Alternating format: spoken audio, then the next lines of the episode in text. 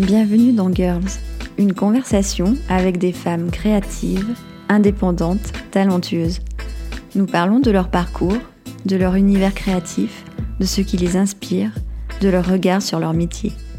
Je suis Annelise Gabaroc et aujourd'hui je reçois Maguette Sen. Maguette illumine. Cette jeune femme porte en elle des valeurs de respect et de partage. De cette qualité est née Sai Sai, sa marque de vêtements réversibles, unisex et éthiques. Pleine de peps et de gaieté, les collections Sai Sai sont à l'image de Maguette, nourrie de sa double culture franco-sénégalaise. Avec Maguette, nous avons parlé de l'importance de bien s'entourer, de mode éco-responsable et de savoir répondre à un besoin plutôt que de créer le besoin. Bonne écoute. Maguette bonjour. Merci d'avoir accepté cette rencontre. Tu viens de lancer Sai, une marque de vêtements réversibles produits dans le respect de l'homme et de l'environnement. Tu es installée dans la pépinière République à Saint-Étienne. Avant de nous parler de ce beau projet, peux-tu nous expliquer ton parcours? Oui, bien sûr. Alors, euh, moi, j'ai travaillé 10 euh, ans en grande distribution alimentaire et non alimentaire.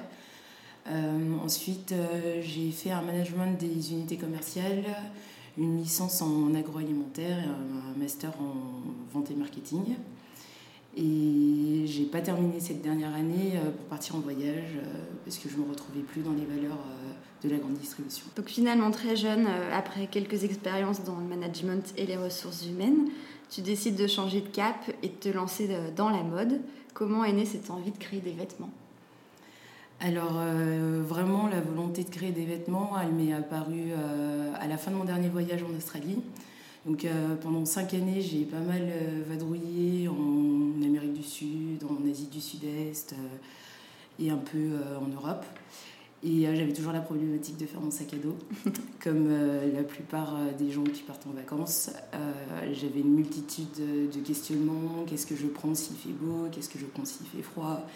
Qu'est-ce que je prends si euh, j'ai un nouvel emploi. Euh, donc du coup, euh, j'avais une multitude de combinaisons possibles pour toutes les situations. Et j'en avais toujours trop dans mon sac à dos. Et donc je me suis dit, l'idée d'avoir des vêtements réversibles, ce serait le top. Et vu que j'ai voyagé avec mon conjoint, j'étais tout le temps en train de me piquer des suites, des t-shirts, des affaires où j'étais bien plus confortable que dans mes vêtements. Et donc là, l'idée de réaliser des vêtements unisex et réversibles euh, me parut comme une évidence à, mon retour de, voyage. Pour euh, rendre ce nouveau challenge possible, tu t'es formé aux ateliers conservatoires des meilleurs ouvriers de France pour apprendre le stylisme. Euh, que gardes-tu de cette expérience? C'était un merveilleux souvenir parce que du coup, en fait, c'était vraiment une volonté de faire quelque chose avec mes mains au départ. J'avais pas encore prédéfini si j'allais faire du vêtement, de la maroquinerie ou de la tapisserie. Donc j'ai pris une multitude d'ateliers, euh, cinq au, total, le dessin aussi et la rénovation de mobilier. Et puis euh, naturellement, je me suis orientée sur euh, le textile parce que j'adorais travailler les matières et c'était quelque chose qui me paraissait plus facile à commercialiser que d'autres ateliers. Mais c'était vraiment un échange de transmission et de, de savoir-faire qui était passionnant. J'ai vraiment adoré euh, cette, année de transition, surtout quand on est en retour de voyage, on ne sait jamais trop. Euh, voilà, il y a plein de questionnements, tout le monde nous demande ce qu'on va faire, euh, si on a peur. il y a un peu une pression. voilà, une petite pression sociale. donc du coup, l'idée c'était d'être dans une activité de me chercher sans plus de, de, pression que ça et juste m'amuser et être créatif. Je comprends. Donc en 2017, tu crées euh, ta marque Sai Sai. Est-ce que tu peux nous en dire plus? Sai Sai, alors euh, c'est euh, bah déjà en fait le nom vient de mes grands-mères. parce que du coup j'ai passé toutes mes vacances d'été au Sénégal, en France, c'était notre colonie de vacances avec mes petits frères. et, et, donc du coup j'étais jamais à la maison, j'étais toujours en vadrouille avec les copains, à la plage. j'avais beaucoup d'amis artistes, donc on était en studio, enfin j'avais déjà cette fibre un peu créative, euh, d'être tout le temps entourée d'artistes. Du coup, je me suis dit, euh, bon, euh, comment, comment je vais appeler ma marque Et du coup, je voulais rendre hommage à mes grands-mères, puisque ma première collection, je l'ai réalisée au Sénégal avec mes tantes. Donc, du coup, naturellement, je me suis dit, la vadrouille, retour de voyage. Bah voilà, je, je, leur rends hommage en appelant euh, avec ce côté un peu espiègle et vagabonde que j'étais. ça correspondait parfaitement à l'image que je voulais véhiculer au niveau de mon positionnement. Et justement, peux-tu nous, parler un peu du concept de cette marque? Alors, donc c'est de réaliser des vêtements donc unisex et réversibles. Oui. Euh, autant pour les enfants que les adultes, afin que ça puisse se transmettre et dans la fratrie et dans le couple. On a eu euh, pas mal de petits neveux à notre retour d'Australie euh, avec mon conjoint, et donc du coup, je voyais les enfants qui venaient chez les grands-parents pour les vacances, et ils arrivaient avec des valises immenses de 23 kilos. et là, j'étais là, non, mais c'est pas possible d'avoir autant de vêtements. Puis ma mère m'a toujours dit qu'un enfant sale, c'était un enfant heureux. Donc, du coup, il y a un peu cette problématique ah, de. de bon, bah voilà, il est dégueulasse. Et en même temps, ça veut dire que bah, il est super épanoui, qu'il fait plein de choses. Je me suis dit, bon, euh, comment on fait pour pallier aussi volonté sociale d'avoir toujours un, mini soi euh, bien propre, bien, bien beau? Euh, du coup, le réversible, c'était la solution. on peut s'amuser, puis juste avant d'aller chez grand-mère, vu qu'on sait qu'un qu'elle déteste avoir un vêtement ou un t-shirt sale, hop, on peut retourner le vêtement et, et voilà. Et on est présentable. C'est ça. Au niveau de tes collections, pardon, euh, comment les construis-tu? Est-ce que tu es seule à dessiner ou est-ce que tu fais aussi appel à d'autres artistes pour t'accompagner? Alors, toutes, euh, toutes les collections sont de la co-création en fait. Oui. Euh, dès le départ, j'avais la volonté de créer des capsules parce que justement, j'adore le voyage, j'adore les rencontres. Dès le départ, dans mon projet, je me suis dit euh, l'entrepreneuriat, c'est on entreprend seul, on entreprend surtout pour des problématiques personnelles en général, et puis après, bah, du coup, ça fait écho à d'autres personnes, donc on, on partage euh, ces valeurs-là. Et j'avais vraiment, vraiment envie d'avoir des artistes, des créateurs, des designers, mais aussi des autodidactes, parce que moi, je venais du monde du commerce, du management où euh, tout était bien carré, euh, où il n'y avait pas d'espace de créativité. On est beaucoup sur de la posture. Ça nécessite d'avoir des codes. Alors moi j'étais dans les codes avec ma petite chemise, mais j'avais toujours une petite basket originale. Et même ça, c'était un peu à ah non mais quand même elle exagère, euh, elle peut pas être comme tout le monde. je me suis dit euh, j'ai envie d'être dans l'échange permanent. L'idée c'est d'à chaque fois faire un échange de, de création et le réversible s'y prêtait parce que du coup je pouvais dessiner et penser mes modèles et laisser un espace de création euh, à mon collaborateur. Du coup je travaille avec plein de gens. Par exemple on a fait une, une première capsule avec Ciné Patchwork alors qui est spécialisée dans le patch. J'adorais un peu son côté ça on va dire, clairement, parce que du coup, il reprenait des valeurs euh, et des vêtements traditionnellement utilisés dans une certaine communauté euh, au Sénégal, notamment les Baïfal. Et l'idée, c'était euh, vraiment de d'apporter ça de manière moderne et contemporaine, dans des, vêtements un peu streetwear, un peu sportswear. J'ai adoré son, cette touche de créativité. Donc, on a travaillé tout de suite sur un premier prototype. Oui. Et à l'issue de ça, j'ai multiplier les rencontres sur mon voyage au Sénégal tout en créant ma première collection avec euh, les membres de ma famille, en participant à la Biennale de Dakar. Euh, j'ai eu la chance d'être invitée euh, au musée de la femme par une artiste belge qui était invitée sur cet événement. Et de là, j'ai vu plein d'artistes fabuleux. Et là, l'idée de la peinture sur textile m'est devenue comme une évidence. Et de là, je me suis dit, je ne peux pas me fermer dans un style. En fait, le wax, c'est une identité africaine, même si le tissu est d'origine euh, hollandaise. Oui, c'est vrai. J'étais en questionnement en me disant bon, est-ce que j'utilise le wax euh, en sachant que c'est un tissu européen, même s'il est euh, commercialisé à 95% sur le territoire africain. Mais en même temps, ça faisait partie de mes origines parce que tous les étés, quand je rentrais, j'avais toujours les petites robes de mes grands-mères. donc, du coup, j'ai validé pour le wax, mais j'avais pas envie de m'enfermer dans une identité purement euh, africaine, puisque mon identité est stéphano-dakaroise, j'aime bien dire ça, parce que je suis pas spécialement française, pas spécialement sénégalaise. J'ai grandi à Saint-Étienne, euh, au Sénégal euh, les étés. Mais voilà, c'était un espace géographique du Sénégal. J'avais vu que Dakar, de la France, j'avais vu que Saint-Étienne avant de voyager. Donc voilà, je voulais euh, m'inspirer de, de, cette forte influence euh, personnelle tout en étant ouvert à d'autres euh, choses. Oui, comme une sorte de point de départ finalement. Tout à fait. bah justement, ouais, je voulais te demander comment cette double culture nourrit tes créations, mais tu viens de me répondre. oui, bah, surtout bah, le, le, côté coloré en fait C'est vraiment les traditionnels cars rapides du, Sénégal qui, où chacun va de son histoire, de ses, de ses rites, de ses croyances, de manière très colorée. Et pour moi, c'était ça qui représentait vraiment mon influence, le Sénégal, pour moi, c'est le cas rapide euh, par excellence. Le, le TC Wax euh, allait euh, complètement avec cette identité visuelle très colorée, très peps. Dans ton concept, tu nous parles d'une mode collaborative, éthique, solidaire. Et peux-tu nous parler des ateliers de confection qui réalisent tes produits?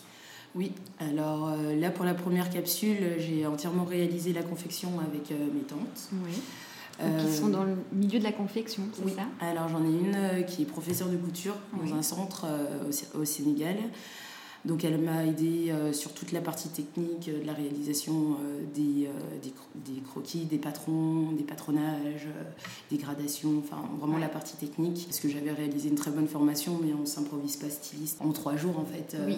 J'allais chercher des, des influences, des compétences, des mentors aussi. Euh, et ensuite, euh, ma tante, mon autre tante, qui est sa sœur, qui est couturière, c'était vraiment, euh, on va dire, une expérience aussi familiale de partage en me disant, bah voilà, j'ai un projet. donc le premier relais, la première ressource, c'est la famille. Oui. Bien entouré. c'était génial. Et donc là, l'idée, bon, on a fini un premier step, on a quasiment vendu toute la collection, la première collection, première capsule. Merci. L'idée, c'était de me dire bon, ok, euh, maintenant qu'on a fini la phase d'expérimentation, il va falloir euh, bah, se professionnaliser en fait. Là, il a fallu euh, que je cadre un peu plus mes futures capsules, chose que je suis en train de faire. J'ai eu la chance d'être conviée à la délégation de la pépinière internationale de Saint-Étienne. Oui. Euh, donc, qui est en accord, euh, en partenariat avec euh, cinq, cinq, pays et donc cinq villes, dont la Tunisie. La cohérence avec mon projet a été évidente en disant bah, la Tunisie, c'est sur le continent africain. J'ai une volonté de rééquilibrage nord-sud du fait de ma culture. Mhm et euh, des problématiques euh, actuelles euh, liées ben, à l'immigration, au mouvement des réfugiés, enfin, c'était des choses qui me touchaient. Et c'était aussi de faire ce rééquilibrage nord-sud, mais au sein même du continent africain en fait. Donc en allant rencontrer des acteurs, des industriels en Tunisie, c'était aussi de pouvoir transmettre aussi ce savoir-faire au Sénégal et inversement. donc là, pour la prochaine capsule, il y a une partie de la, la confection qui sera réalisée en Tunisie. Euh, du coup, on a décidé de scinder en deux euh, la collection adulte et la collection enfant. Mhm. Donc, la collection enfant sera au Sénégal, euh, j'y tiens.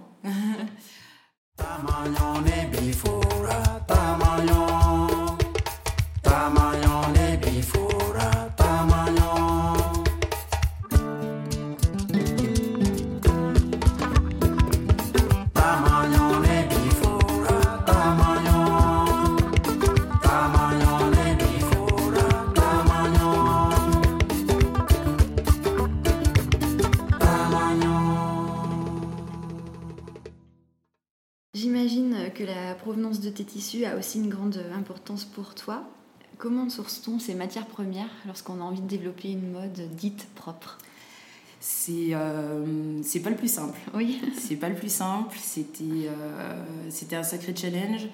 Euh, du coup, j'ai fait le choix d'utiliser un coton bio, donc certifié. Donc il y a plusieurs sortes de certifications, mais celle qui, on va dire, la plus en vogue, c'est celle qui est la certification GOTS.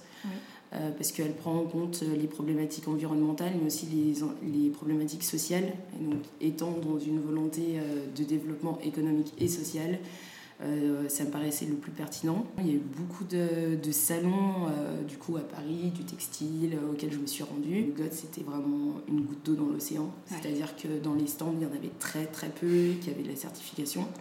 Et ceux qui avaient la certification sur leur stand, sur 500 produits, il y avait deux ou trois références.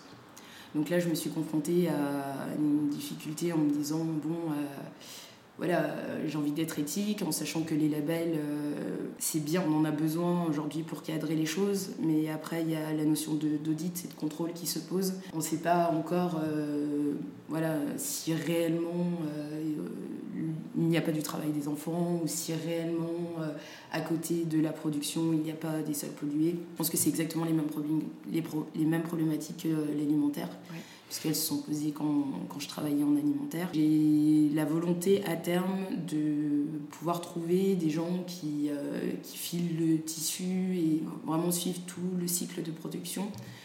Euh, mais maintenant, à mon échelle, c'est euh, un peu compliqué, enfin c'est un peu prématuré plutôt que compliqué.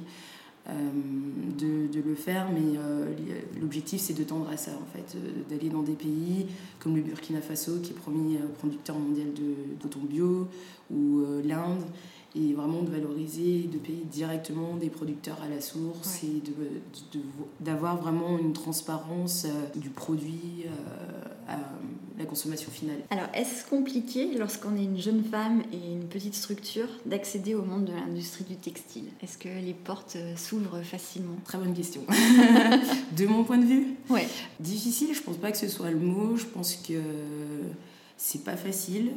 Mais euh, en fait, quand on a la volonté de faire quelque chose et qu'on n'a pas peur et qu'on est convaincu de son projet, en fait, euh, on frappe à des portes jusqu'à que la porte elle s'ouvre.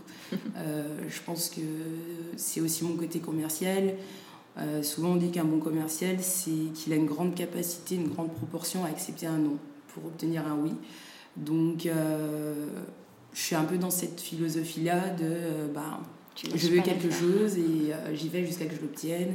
Et peu importe, euh, si la porte est fermée, bah, on regarde derrière s'il n'y a pas une porte de jardin. Et s'il n'y a pas une porte de jardin, on passe par la fenêtre. En tout cas, il y a toujours une solution, il y a toujours euh, quelqu'un de bienveillant. Puis euh, je pense que simplement avec de l'humilité, de la simplicité et puis de la bonne volonté, on arrive à, à toujours avoir quelqu'un à convaincre et une oreille attentive pour nous aider. Ok. Donc c'est plutôt optimiste comme, comme, version des choses. Alors aujourd'hui, euh, si on a envie de s'acheter un vêtement side side, où est-ce qu'on va? Comment sont diffusées euh, tes créations? Alors mes créations, vu que c'est des capsules, là, pour, euh, en sachant que j'ai six mois d'activité, donc j'ai beaucoup vadrouiller, parce que c'est mon côté vagabonde. Euh, du coup, j'ai fait beaucoup de marchés, de créateurs, de salons, fait le, choix de lieux euh, qui répondaient à ma, volonté économique, comme les canaux à Paris, avec la maison économique et sociale et solidaire. Voilà, je cherche des points, des points de vente qui parlent déjà aux gens, mais j'ai aussi une volonté en fait de, on va dire, démocratiser ce vêtement en sachant que à l'échelle où je suis, forcément, les coûts sont importants.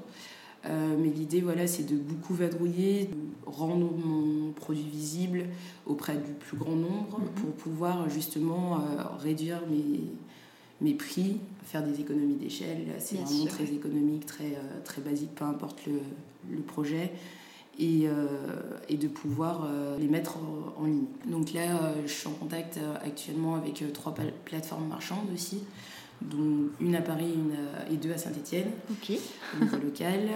donc l'idée, c'est de, pareil, être sur des, de la lisibilité collaborative avec des gens qui proposent des produits un peu similaires ou un peu différents euh, pour avoir de la lisibilité et après euh, des points de vente euh, éphémères et la, pépinière République que j'ai failli oublier puisque la pépinière d'entreprise dans laquelle je suis est le premier espace de coworking à proposer un showroom en France donc c'est très stéphanois on aime bien les expérimentations et euh, du coup, on a, on a la chance d'avoir cette belle vitrine euh, qui nous permet de, mettre en avant nos, créations, de pouvoir échanger en direct. Voilà, je multiplie euh, les, points de vente au fur et à mesure des projets, des opportunités, des rencontres. C'est un peu la question que je pose à toutes mes invitées sur comment on organise son quotidien quand on est indépendant. Donc toi, comment tu t'organises pour développer ta marque? Alors j'apprends à m'organiser surtout. J'apprends à m'organiser parce que. Alors, j'ai toujours été quelqu'un de très organisé. Euh, mais en fait, je me suis rendu compte des différences entre l'entrepreneuriat et le salariat. De manière, on va dire, brutale. Parce que d'un coup d'un seul, en fait, j'avais l'impression que toutes les compétences que j'avais que je maîtrisais parfaitement en entreprise, c'était catastrophique. Je, je n'arrivais pas à faire un tableau Excel, je ne savais pas par où commencer. Et je me suis rendu compte qu'en fait, qu'à l'école et en entreprise, en fait, on ne nous formait pas à créer nos propres outils. Donc, en fait, on arrivait dans un lieu, on nous donnait l'outil, et après, bah, si on était performant et qu'on comprenait vite, ça fonctionnait plutôt bien. Euh, mais l'outil était là. Donc, du coup, je pouvais être une très bonne manager ou une très bonne comptable, ou... mais tout était là, il y avait des procédures, et si je ne trouvais pas, il y avait un, un intranet. Et euh, je me suis rendu compte, en fait, euh, à ce moment-là, que un peu le syndrome de la page blanche, de qu'est-ce que je vais faire, de comment, par où je commence. Euh, il y a quoi? Il y a de la communication, ok, d'accord. Enfin, il y a tout, tout ce qui va en dehors du, de la confection, en fait. Où je vends, quels sont les lieux. Donc, du coup, on apprend on apprend, euh, on échange avec des créateurs, on va chercher des gens qui ont l'expérience euh, entrepreneuriale. Où j'ai eu euh, la chance d'avoir des, amis, des proches ou des connaissances qui m'ont apporté des, outils, en tout cas leurs outils, qui étaient plus ou moins adaptés à ma personnalité à mon mode de raisonnement aussi. Après, on a juste par rapport à. Là, on est plus à l'aise. Moi, je sais que je suis très visuelle, besoin de, de couleurs, de dessins, de donc, euh, quand on me donnait un tableau Excel avec euh, du gris et des cases euh, blanches, je me m'étais dit, bon, c'est pas très inspiré. Ouais, ça va pas du tout me convenir. Donc, du coup, j'ai commencé à colorier des cases, faire des formules en me disant, bon, bah, dès que j'arrive à, temps de chiffre d'affaires, j'ai une case verte qui s'allume. Il faut, faut, arriver à trouver des outils qui nous correspondent. ça prend du temps. Oui, Il faut, faut, être patient et donc c'est mon organisation, elle est euh, vraiment inspirée un peu comme les créations euh, des compétences et des savoir-faire des autres. Euh, parce que je pars du principe que quelqu'un a eu la difficulté avant nous. Oui. Donc le mieux c'est quand même d'aller chercher de l'expérience pour répondre à cette difficulté plutôt que s'entêter à dire je vais y arriver toute seule. Euh, si les autres y sont arrivés, euh, je vais y arriver. Ouais, et de se planter euh, complètement. Donc, du coup, voilà, je, pour m'organiser, j'ai fait pas mal de formations, j'ai échangé avec plusieurs personnes. Puis là, on est dans un lieu qui s'y prête. Faire beaucoup de réseaux, c'est vraiment ma manière, ma manière de m'organiser pour pour avancer au, plus, au plus juste. Et justement, alors quelles sont les prochaines étapes pour faire grandir Sai Sai? Et euh, une question aussi, euh, est-ce que tu penses au financement participatif? Est-ce que ça pourrait être une solution pour euh, mettre un coup de boost à ta marque? Complètement. comment faire grossir Seisei bah, L'idée, c'est.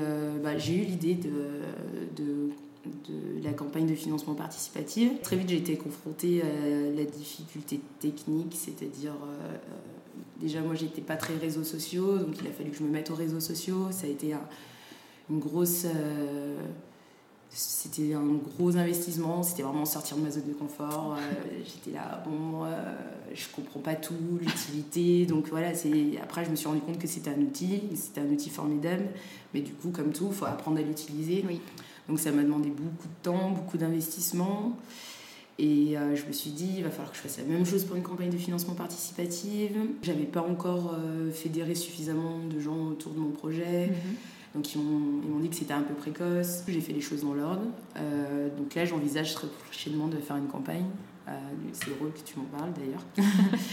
en fait, je me suis entourée, donc il y a des gens qui soutiennent réellement le projet et qui sont prêts à me donner de, à partager leurs compétences euh, pour, pour me soutenir. Donc euh, c'est génial. Donc j'ai la chance d'avoir des photographes, des, des vidéastes, euh, enfin plein de gens qui permettent cette réalisation plus proche ou en tout cas plus tangible. Parce que pour moi, en fait, au début, c'était une montagne à, gravir.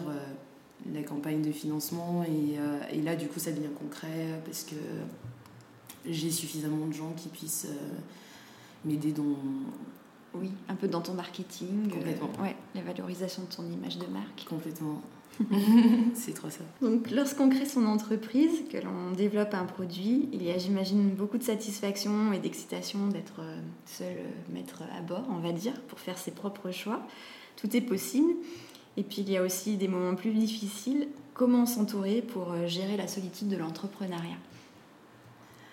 Pour moi, c'est oser demander, oser se tromper, oser être imparfaite. je dis ça maintenant, donc ça va être drôle, parce que du coup, je suis un peu une perfectionniste et du mal à finir mes tâches. C'est-à-dire que pour moi, tant que c'est pas parfait, elle n'arrive pas à arrêter. Euh, mais en fait, vu qu'il y a plein de choses à faire, passer euh, deux heures pour euh, rédiger un poste parce que c'est pas sur le bon ton, parce que c'est pas vraiment exactement. je me dis, il y a un moment donné, en fait, faut faut accepter que ce soit pas exactement comme on voulait au final. Il faut accepter aussi d'aller demander aux autres leur avis. moi, je sais que vraiment dans mon projet, ce qui est important, c'est le feedback constamment. C'est pas c'est pas un manque de confiance, c'est vraiment me dire euh, quel est ton avis, quelle est ta perception, euh, qu'est-ce que tu en penses. Bien sûr, j'en prends et j'en laisse, mais euh, globalement, en fait, ça aide aussi à voir ce qui est essentiel. C'est-à-dire qu'il y a des choses, si tout le monde, dans la proportion, s'accorde sur un point, je sais que je vais me dire, bon, bah voilà, je, dois accentuer mon travail sur ce point-là parce que tout le monde est d'accord sur ça. Et puis le reste, bah, ce ne sera pas parfait, mais au moins on sera d'accord sur ce qui est important, que ce soit le confort, que ce soit l'esthétique, que ce soit. Voilà, c'est des choses euh, très précises sur lesquelles euh, je me dis, ça, je n'en je démords pas. Et puis, puis le reste, bon, on améliorera la prochaine collection ou le prochain modèle. Voilà. Je vois. Est-ce qu'au quotidien, il y a des femmes qui t'inspirent? Oh, Beaucoup. beaucoup, on va dire même toutes. Toutes Toutes les femmes. Bien sûr mes grands-mères, puisque du coup je leur ai rendu hommage en, dans le nom de ma marque. Ma maman, qui a toujours été un, modèle de renouvellement, euh, de, de, force, de courage, euh, a toujours un peu tout géré de front. Euh, euh, sans laisser des choses de côté. Euh, elle a toujours voulu être une femme, euh, toujours faire du sport, avoir une carrière, avoir des enfants. Et du coup, c'était un modèle de, de force impressionnante. Je m'en suis rendu compte très très tôt. Et ensuite, bah, toutes les femmes qui m'entourent, parce que pour moi, elles sont toutes force de, de développement en fait. Mm-hmm. C'est-à-dire que quand bien même on euh, on parle aujourd'hui des, mamans au foyer, où en fait elles permettent aussi un développement économique du mari, ou euh, enfin elles sont toujours moteurs de quelque chose en fait de, bien-être de bienveillance. Et souvent dans le milieu professionnel en tout cas entrepreneurial on est souvent perçu comme euh, des rivales. Mm-hmm. et bah, parce qu'il y a très peu de place en tant que femme. Et là quand on est dans l'entrepreneuriat en fait on se rend compte que fait, on est nombreuses et qu'on a plus intérêt à se fédérer et, à s'aider plus qu'à se tirer dans les pattes. Pour moi, elles ont tout un modèle euh, à m'apprendre, un modèle d'inspiration de comment elles gèrent euh, le quotidien, de, de comment elles gèrent leur activité, euh, leur bien-être. Enfin, il y a plein de choses en fait. Je les observe beaucoup parce que pour moi, à travers mes collections, c'est aussi de répondre à l'évolution de nos modes de vie. Et euh, faire des vêtements réversibles, ça peut être fun et amusant, mais c'est aussi euh, le quotidien des mamans et des papas maintenant. On a de la chance, ça évolue petit à petit. Mais euh, c'est quand même une charge mentale de dire allez, tu t'habilles, ah zut, il a mis son pantalon en envers, et hop, on recommence.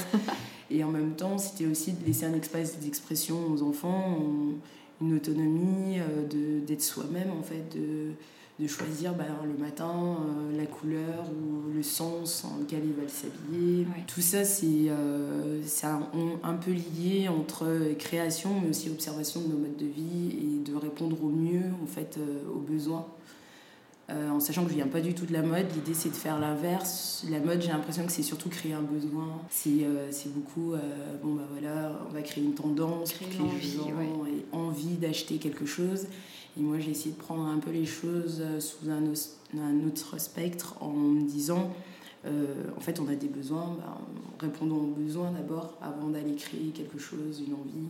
effectivement, dans les, au niveau de textile, on a clairement des besoins en termes de flexibilité, en termes même d'handicap. À l'heure actuelle, euh, j'ai eu des amis euh, qui étaient en situation de handicap, où j'ai rencontré des gens en situation de handicap. La question de comment s'habiller, personne ne se la pose tant qu'on n'a pas été confronté à ça. Et on a envie d'avoir à 30, 40, 50, 60 ans des vêtements esthétiquement stylés, mais du coup il y a quand même une difficulté d'accès. Souvent les, les, vêtements stylés sont très compliqués. Nous on a toujours droit aux fermetures transparentes, invisibles, euh, la fermeture derrière le dos, euh, la, jupe qu'il faut fermer. Euh, enfin, du coup, je me suis dit, c'est. petit bouton qui, ne tient pas et qui s'enlève. Enfin, Donc voilà, c'était de dire bon, bah, on adore ces vêtements-là, comment on les rend simples pour gagner du temps tout en se sentant belle.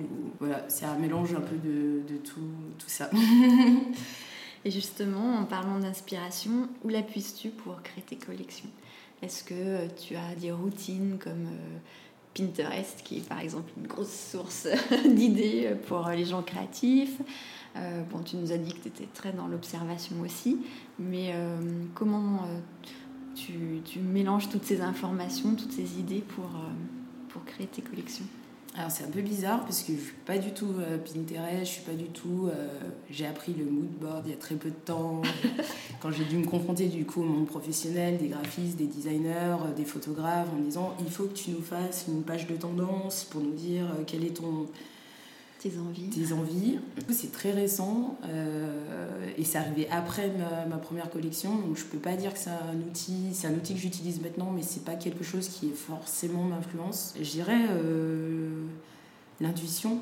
Ouais. Vraiment, euh, je, je, fais confiance à, à mon ressenti, à, à mon cœur, à, à, ce que, ce que j'observe. Vraiment, c'est je peux marcher à Paris euh, en allant au rendez-vous et me dire euh, ah bah cette personne elle, elle, dégage quelque chose euh, qui, qui m'attire parce que des fois on peut pas l'expliquer que ce soit des hommes ou des femmes on a une, attirance spéciale envers un individu. Et ben l'idée c'est de me dire bon bah je vais l'observer pendant 10 minutes. Alors ça fait un peu inspecteur Colombo horrible, mais me dire bon bah voilà, marcher et me mettre à la place de l'autre. Vraiment, c'est me mettre à la place de l'autre, être dans l'empathie et dire euh, bon, ben, elle marche, elle va dans cette direction, qu'est-ce qu'elle regarde, qu'est-ce qu'elle observe? Euh, Elle bloque sur cette boutique, je vais regarder la boutique en disant ok, d'accord, j'aurais pas du tout imaginé qu'elle bloque sur une boutique comme ça. C'est vraiment euh, ouais, de l'intuition, de l'échange beaucoup avec les autres, ce qui paraît important pour eux c'est un peu notre carapace, les vêtements. Donc, si on n'est pas dans l'empathie, on est un peu voilà, euh, souvent, nous, les femmes, on nous reproche d'avoir trop de choses dans nos placards, mm. parce que euh, le matin, quand on se lève, on va dire Ah, j'ai rien à me mettre. Et les hommes, ça les rend dingues, ils sont là, ça déborde, je ne comprends pas. Mais en fait, le, à travers euh, le j'ai rien à mettre, c'est un peu j'ai rien qui correspond à mon humeur d'aujourd'hui. Il n'y a rien qui est. voilà, c'est pas, pas top. Et des fois, bah, on va mettre une petite robe et d'un coup d'un seul, on va dire bon, ok, aujourd'hui, ça va être une journée, ça va y aller. Donc, ouais, ça peut donner confiance ouais, en complètement. L'idée, c'était euh, voilà, de, de, faire une carapace euh, caméléon, parce que du coup, bah, on est dans une société où tu vas vite, où on change, où il faut s'adapter perpétuellement. C'était euh, voilà, dire, bon, bah, tu auras toujours quelque chose à te mettre. Et puis, en fonction de l'humeur de la journée, on peut aussi inverser, changer, s'adapter, parce que... Bah, entre euh, la maguette de 8h euh, et la maguette de 20h et la maguette du lundi et du mercredi, il y a des différences et en même temps, euh, c'est pas de surconsommer et, d'être à l'aise en même temps dans son. Oui, une garde-robe juste. C'est ça. avoir beaucoup de choix en très peu de quantité, c'était le challenge en fait. comment on fait pour avoir du choix sans, sans surconsommer? Réversible. Ouais. Dans un avenir idéal, comment vois-tu euh, Sai Sai d'ici quelques années? Waouh Difficile comme question. Euh, je sais pas, je le vois un peu comme une toile d'araignée où euh, peut-être que je suis la première maille, le premier quadrillage, mais l'idée c'est de, d'avoir de plus en plus de collaborateurs, avoir des gens extérieurs qui me disent ah super ton projet, moi je suis artiste peintre, j'ai envie de faire une capsule avec toi ou j'ai commencé la couture il y a deux, enfin, deux jours, mais ma grand-mère m'a toujours appris à coudre, j'ai cette sensibilité, j'aimerais voilà, alimenter encore plein de rencontres, faire de plus en plus de capsules, mettre en valeur de plus en plus de gens à travers mon projet, fédérer. voilà, je pense que c'est dans l'idéal, ce serait de me dire Ah mon Dieu, j'ai des capsules pour 50 ans, comment je vais faire Comment on fait euh, Ouais, je pense que ce serait ça le plus cool de pouvoir avoir plein de, plein de sources d'inspiration et d'arriver à faire des, des, connexions internes au projet en fait, euh, sans être là, bah, on est moteur, on a fait une capsule, mais un illustrateur et et un photographe ça match parce qu'on est sur le même projet ça et ben pas euh, créer à nouveau un projet ensemble parce qu'on a fait une rencontre avant. Euh. ouais, l'idée c'est vraiment d'être ensemble. Donc finalement, au-delà d'une marque de vêtements, aimerais-tu que Sai Sai euh, sème des graines en fait pour faire changer les consciences? C'est-à-dire, est-ce que ta marque pourrait être moteur pour, pour ouais, éduquer les gens sur bah, les questions d'environnement sur euh, le respect de l'homme Est-ce que tu penses que ça serait aussi euh, une voie et une envie? Euh, pas, pas, spécialement, c'est pas une volonté. Je pense que nous, les êtres humains, en fait, on fonctionne par le cœur, en fait, mm. par l'affect, et que même dans l'éducation, en fait, même au niveau scolaire, là où notre modèle ne fonctionne pas, c'est que en fait, il n'y a pas d'amusement, il n'y a pas de je pense que l'éducation passe par le jeu. Euh, on apprend beaucoup plus vite euh, en s'amusant. Côté euh, éducatif au sens propre qu'on a nous en tant que Français ne me convient pas. L'idée c'est vraiment d'aller vers un vêtement saïsaï parce qu'on a une, sensibilité particulière qui va être amenée à changer puisque du coup entre deux individus qui auront deux vêtements de la marque et ben, ils pourront être complètement différents. Et c'est ça qui me plaît en fait. Ce n'est pas d'être enfermé dans une, image de marque. Enfin, il en faut une, parce qu'au niveau marketing, euh, comme on dit, on ne peut pas plaire à tout le monde, on ne peut pas vendre à tout le monde. Euh, l'idée, c'est euh, peut-être de faire changer ça, le challenge. De dire, bah, voilà, entre deux créateurs, deux capsules différentes, et ben, deux personnes qui se rencontrent vont être complètement différentes et vont avoir quand même le produit d'une même marque. Et c'est plutôt rare en général. Euh, les gens d'une même marque, on, on, se reconnaît. On sait euh, globalement où les gens sont habillés. Ah oui, ça c'est plutôt euh, Zara Mango, ça c'est plutôt Kukai, ça c'est plutôt Nike, ça c'est plutôt. Peu importe en fait. on arrive rapidement à décerner un peu. du coup, on est cantonné dans l'image de la marque. Moi, l'idée, c'est d'avoir une marque multiculturelle, intergénérationnelle c'est euh, oui d'avoir un papy, un, un, petit-fils ou, euh, ou un ado ou un a un handicapé, peu importe, euh, peu importe, qui se retrouve en fait dans, dans les valeurs de la marque Saïsaï. Ça c'est, je pense, globalement le plus, le plus important. Le plus important pour moi, de dire on peut être tous différents et tous pareils à la fois. Oui, je vois.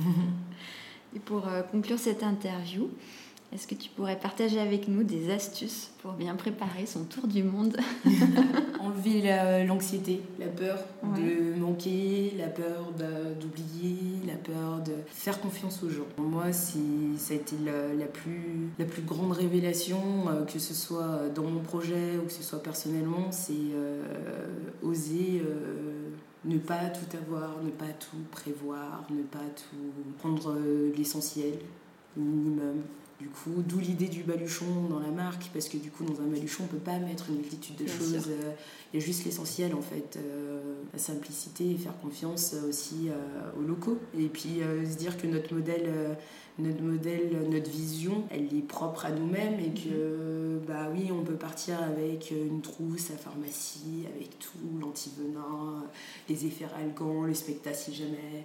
Mais en même temps, dans les endroits ou les pays qu'on va voyager, ils ont les mêmes problématiques que nous, mais ils n'auront pas les mêmes réponses.